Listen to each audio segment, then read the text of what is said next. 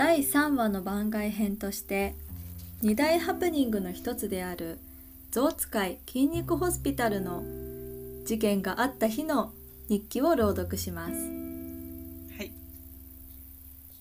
2016年9月11日7時20分起床。やばい。8時集合なのに。急いで準備したけど朝ごはんは食べれず。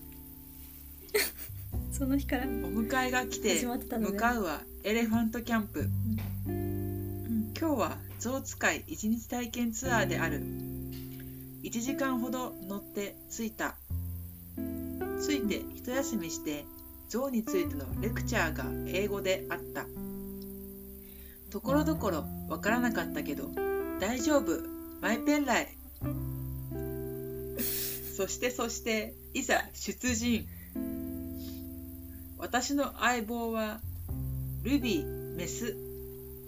サトウキビをあげて友達作りからスタート。その後象に乗ってレッツゴーちなみに造語はマップロン下がれ。ルック上がれ。バイ進め。銀曲がれ。ハウ止まれ。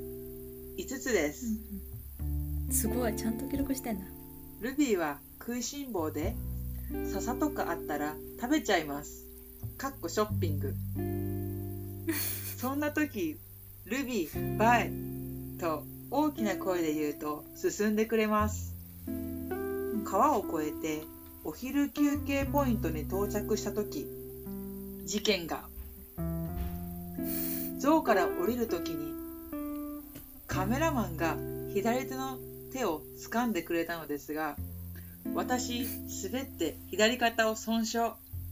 いやー。しばらく立ち上がれず少し経ったら良くなってきたのでお昼ご飯のパッタイを食べて泥パックもしてルビーの体をきれいにして川へ向かいました。川ではびしょびしょになって楽しかったです。帰ってきてシャワーを浴びているとやべえ。肩痛え。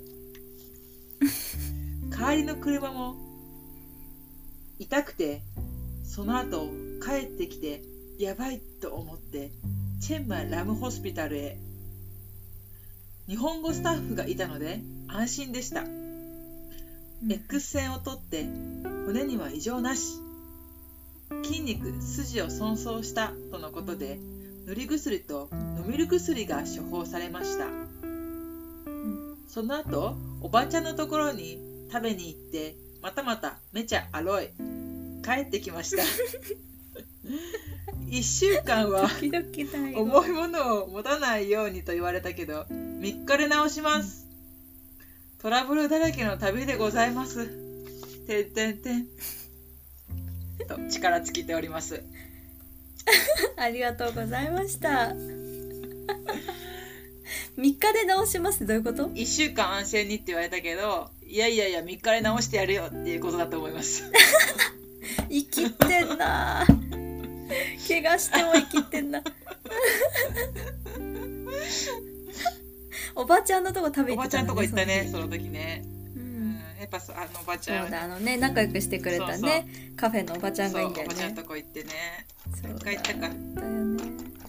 そうそんな感じでしたねいやーゆっくりあの休めたかねその日はね安心して、ね、そうだね薬もらったから。うん。いやマジでよかった、でもあの後帰国後もね これ裏話なんだけど帰国後もうんうん。しばらく左下にして寝れなかったわけよ。結構3日で治ってねえじゃん。確かに。全然治っでてなんかポキとか左に下にして寝るとポキとかなんか言うの。なんかちょっと筋肉なんかおかしくなってるかうん関節が、ううん。ん、だからな結構後遺症来てたずっと、うん。うん。そうそうそう。そういうのがあったな。ちょまあ思い出だね。っと今日はあのトーンを落としてあの、はい。ゆっくりめに落ち着いて話すことを意識してみました。すごいあのーあなんていうんですか。こう夜寝る前に聞きたいようなあのハプニング集だったなと思います。ね、夜寝る前に聞いてリラックスして寝ていただけるような感じのトーンでお送りしました、はい。あたまにはいいですねやっぱこういうのね、い、ろんな種類のポッドキャストをねやっていきましょう、よろしくお願いします、ありがとうございました。またじゃあちょっとね日記も、あのご紹介していただけると。そうですね。あのいいですね。日記の方、紹介していきます。私もね忘れてる部分があるんであえてね読んでないんですけどいや新鮮な気持ちでね、あのこれからも朗読劇をやっていきたいと思いますので、お願いします。はい。よろしくお願いします。はい。それではありがとうございあました。りがとうございました。ははい。い切ります。じゃあ切ります